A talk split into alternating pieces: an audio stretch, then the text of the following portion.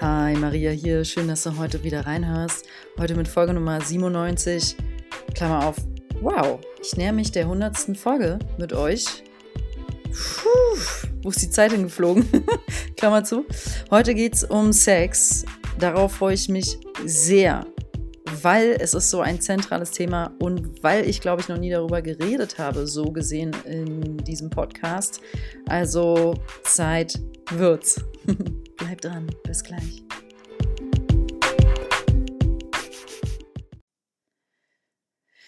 Ja, puh, Riesenthema kommt mir so als erstes in den Kopf, weil an diesem Thema Sex klebt so viel dran. Und äh, da klebt richtig was dran thematisch. Und das will ich heute mal ein bisschen beleuchten Mm, und mal meine Gedanken und Wahrnehmungen dazu mit dir teilen. Das erste Thema ist einfach mal direkt Scham.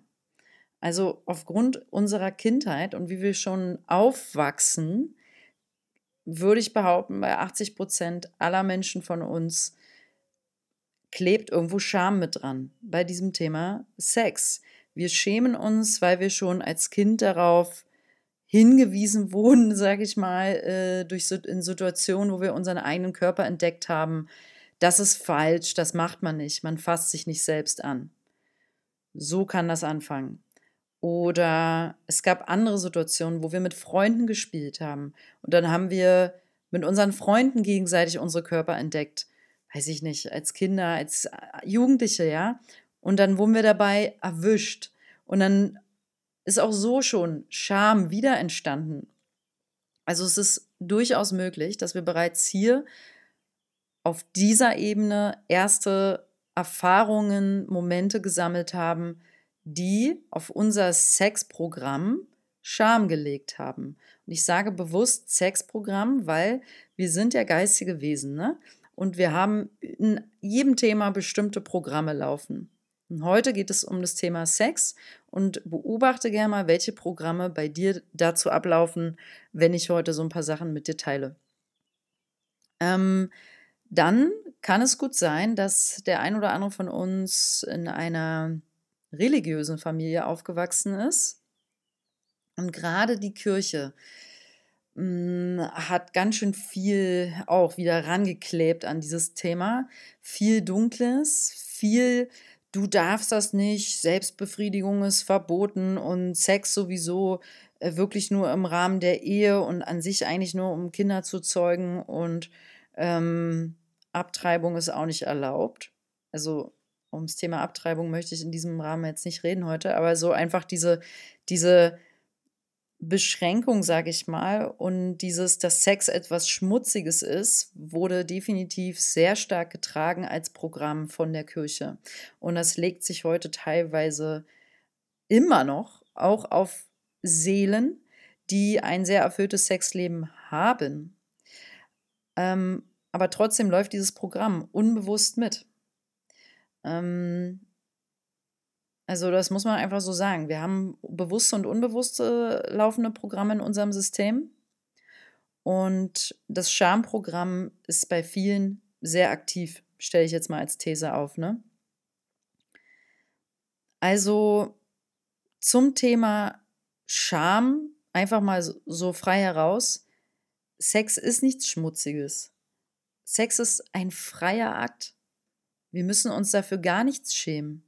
Wir müssen uns weder schämen dafür, wie wir aussehen in unserem Sexkörper, sage ich mal, weil es gibt durchaus einen Unterschied, wenn du dich zum Beispiel, sagen wir mal, du gehst ins Büro und hast so ein richtig schönes Kostüm an, also so ein so was sehr schickes und vielleicht sogar leicht aufreizendes.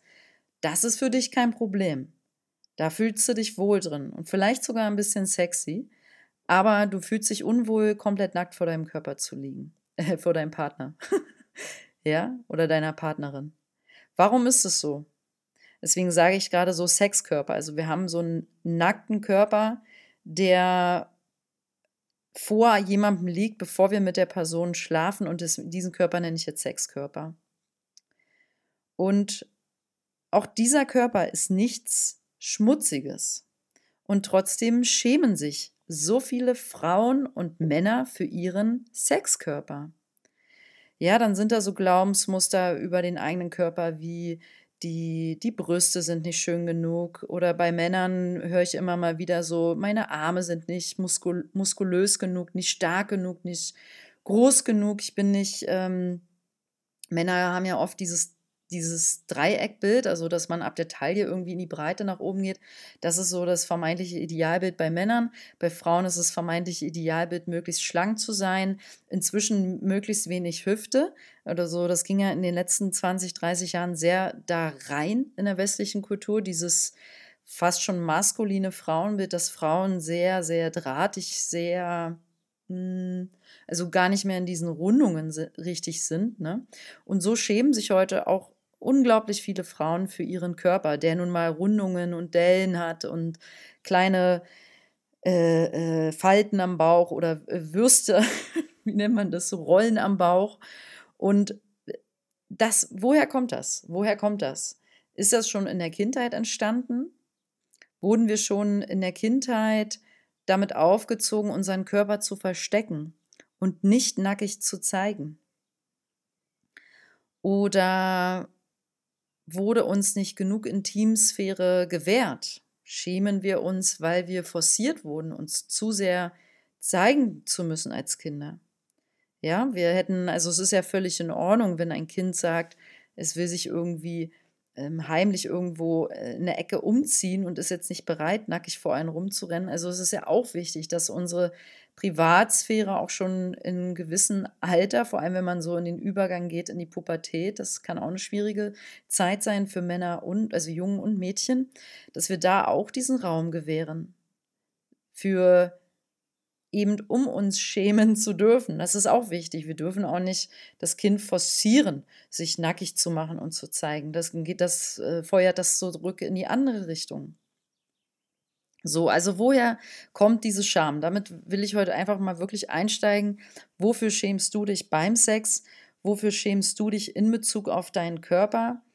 Hm, schämst du dich überhaupt? Bist du komplett schamlos? Das kann es auch geben, ne?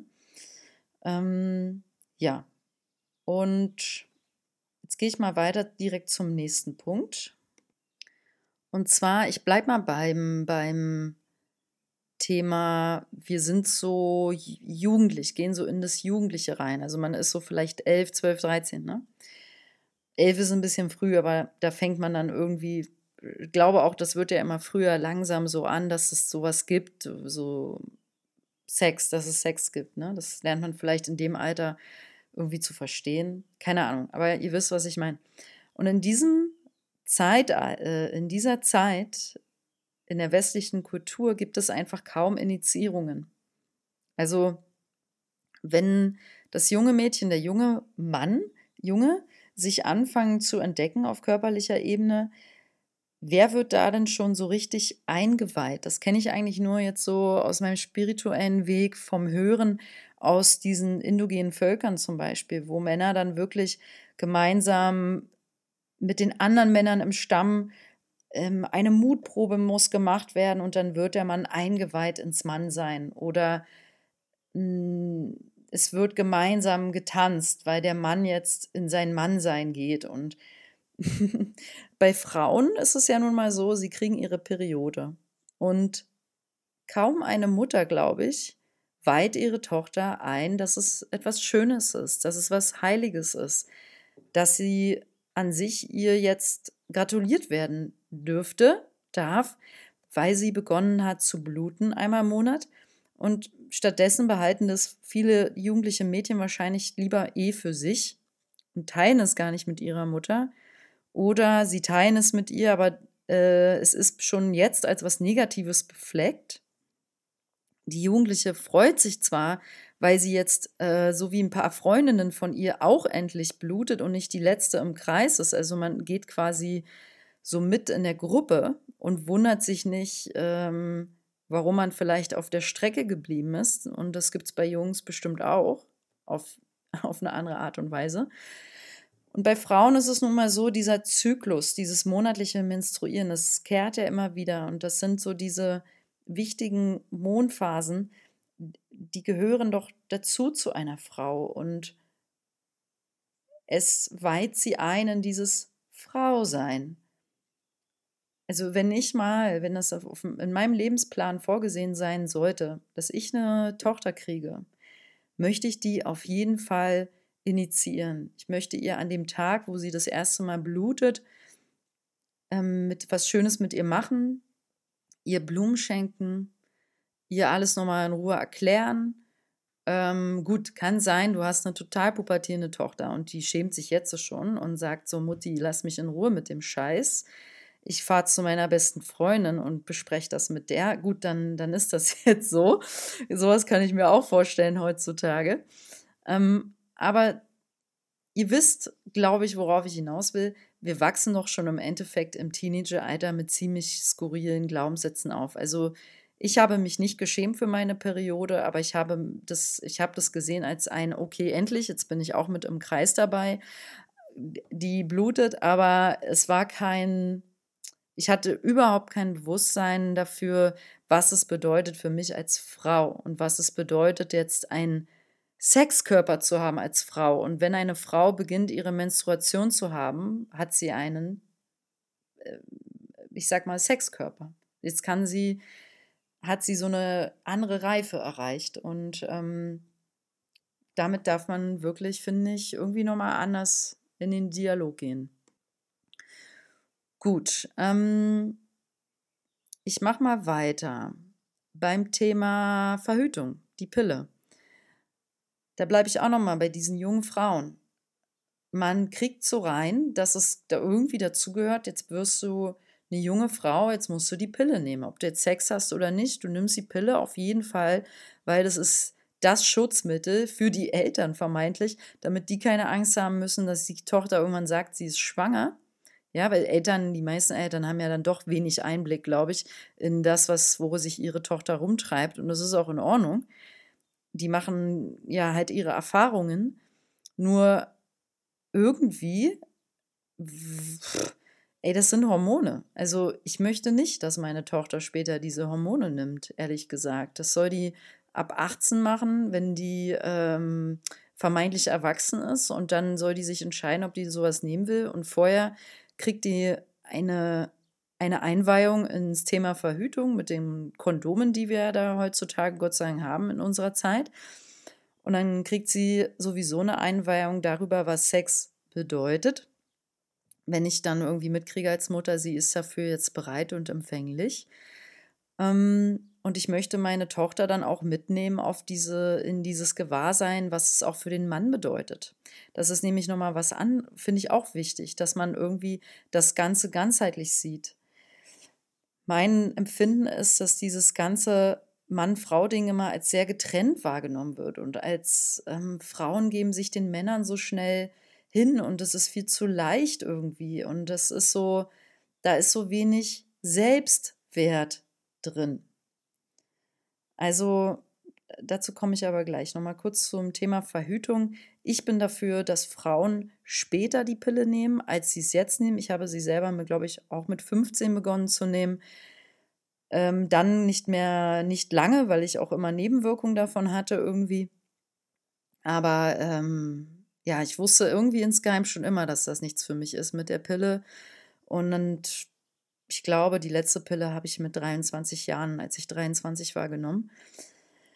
Um, oder so, eine, so ein Ring war das. Also ist ja am Ende alles fast das Gleiche. Und ja, ich bin kein Fan davon. Echt nicht. Wir dürfen, wie sollen wir uns denn als vollkommen wir selbst fühlen, wenn wir da Hormone in, unseren, in unser System packen die ganze Zeit. Das kann nicht die Wahrheit sein. Das kann auch, ist nicht der einzige Weg, oder? Und warum sind wir so abgekapselt von unserem Bewusstsein für den Zyklus? Die wenigsten Frauen wissen eigentlich, was da abgeht, hormonell, wenn, also natürlich hormonell, wenn wir menstruieren. Die wenigsten Frauen wissen, was ein Eisprung eigentlich bedeutet und wann sie den haben und wann sie fruchtbar sind.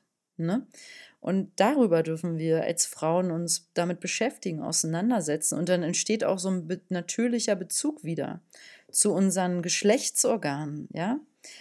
Also das gehört für mich dazu, zur vollen Weiblichkeit und zum Frausein. Und bei Männern genauso. Also sorry, wenn ich jetzt hier sehr auf Frauen gerade hänge, so ein bisschen, weil wahrscheinlich, weil ich selber eine bin. aber auch weil dieses Thema Pille so eine große Rolle spielt in diesem ganzen Thema. Und bei Männern ähm, ist es aber am Ende genauso. Der Mann darf genauso Bewusstsein für, ja, dürfen wir gegenseitig haben, Frauen für Männer und Männer für Frauen. Und wie fühlt sich der Mann zum Beispiel? Wie fühlt sich ein Mann an, wenn er ähm, das erste Mal so einen Samenerguss hat? Wie fühlt sich ein Mann an, wenn er mit einer Frau schläft? Und wie, was passiert bei den Männern im Bewusstsein? Das gebe ich jetzt so bewusst rein, da spreche ich jetzt halt als von Frauenseite aus, dass wir gegenseitig, finde ich, mehr liebevoller und achtsamer aufeinander schauen dürfen, wie fühlt sich das andere Geschlecht beim Sex. Oder wenn du jetzt ähm, homosexuell unterwegs bist, ähm, oder unterwegs klingt vielleicht nicht ganz, ganz äh, angemessen, wenn du homosexuell bist, ähm, entfällt ein bisschen die Frage, wie fühlt sich das andere Geschlecht, aber dann hast du wahrscheinlich auch heterosexuelle Freunde. Und ähm, es ist einfach, ähm, jetzt bin ich ein bisschen abgekommen, aber einfach wertvoll finde ich den ganzheitlichen Blick, also auf Mann und Frau. Oder einfach auch auf den Akt von Sex so zu legen, dass es ein heiliger, bewusster Akt sein darf und wir da gegenseitig schauen nicht nur auf, wie fühle ich mich, sondern wie fühlt der andere sich dass es wirklich eine gegenseitige, achtsame Erfahrung sein darf. Ähm, Nochmal jetzt, Sex spiegelt deinen Selbstwert wieder. Also ich finde, Sex sollte immer ein würdevoller Akt sein, aber wenn du keinen Selbstwert hast, begibst du dich womöglich immer wieder in unmögliche Situationen, die sich im Nachhinein sehr schmerzhaft für dich anfühlen. In meinem Empfinden ist, dass Sex etwas sehr Banales und auch Unspirituelles geworden ist, was ja klar ist, weil die, die wenigsten in der westlichen Kultur, was heißt die wenigsten? Wir gehen ja, Gott sei Dank, immer mehr in die Richtung, gehen den spirituellen Weg. Und weil wir, wir müssen den gehen, das ist der Weg des Bewusstseins. Wir dürfen Bewusstsein werden, bewusst werden, wir dürfen aufwachen, erkennen, wie verbunden wir sind. Und dasselbe ist mit Sex genauso es gibt verschiedene Lebensbereiche, Ernährung, Beruf und dann gibt es halt auch Sex, ne? Und alles spiegelt wieder, woran wir glauben. Woran glaubst du beim Sex?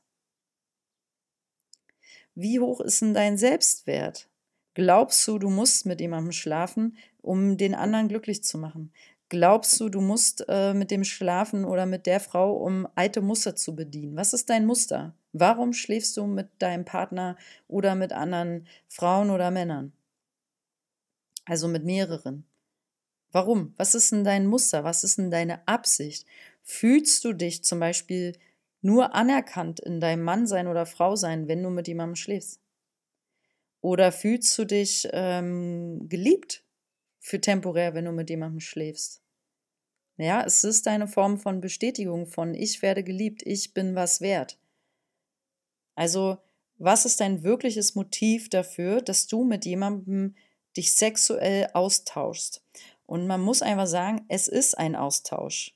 Wenn ich jetzt auf der klassischen heterosexuellen Schiene bleibe, wo der, der Mann in die Frau eindringt, dann ist es halt ein Eindringen, also wirklich ein Reinkommen in einen Space. Und beide dürfen hier achtsam miteinander umgehen und auch das Krasse darin sehen, ähm, wie krass das ist, dass jetzt zwei Seelen sagen, okay, das machen wir jetzt.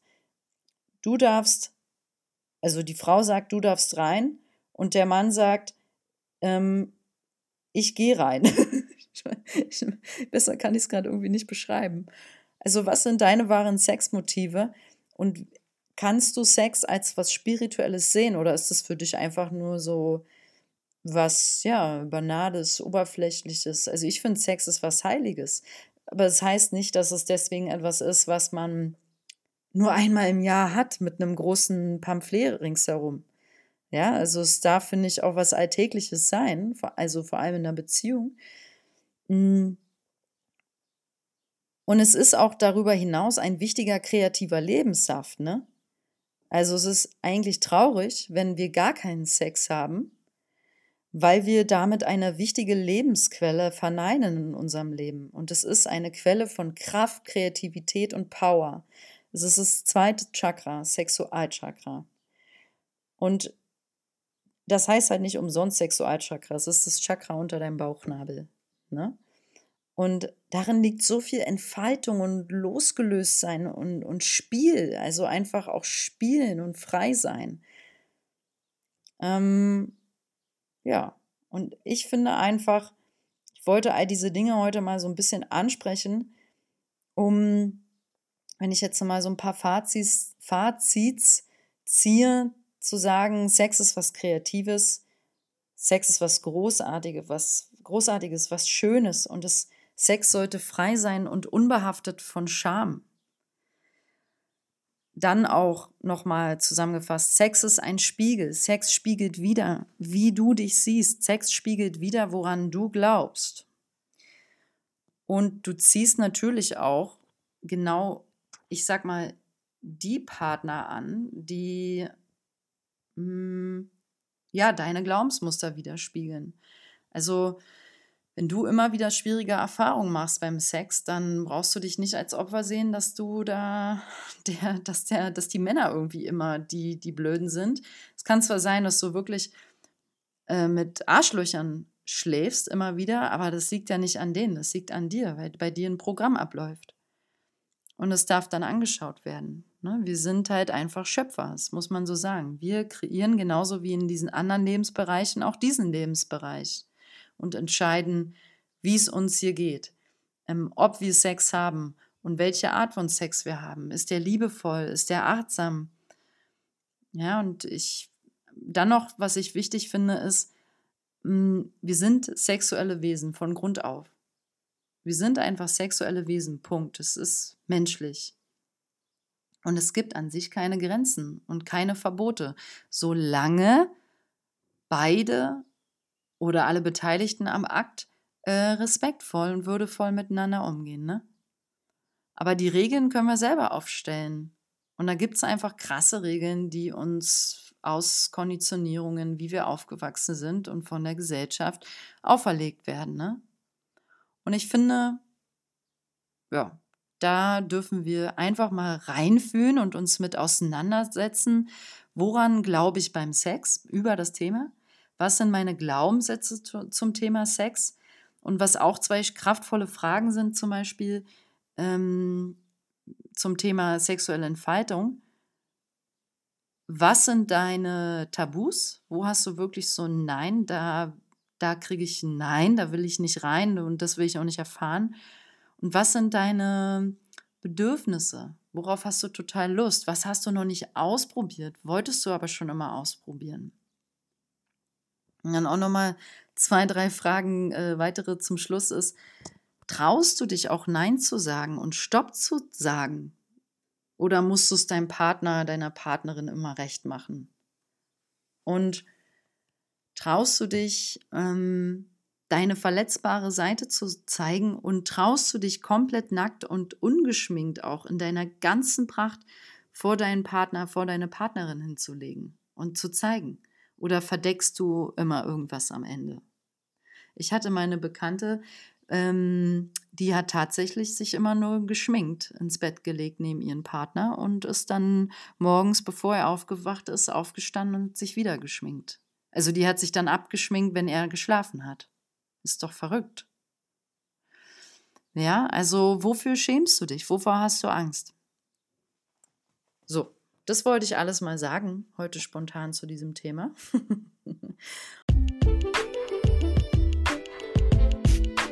Und in diesem Sinne, ich wünsche dir einfach eine richtig tolle, einen richtig tollen Sommer. zwinker, zwinker. Lass dir gut gehen, genieß dich, genieß deinen Körper, genieß dein sexuelles Dasein. Ich schicke dir Licht und Liebe. Deine Maria.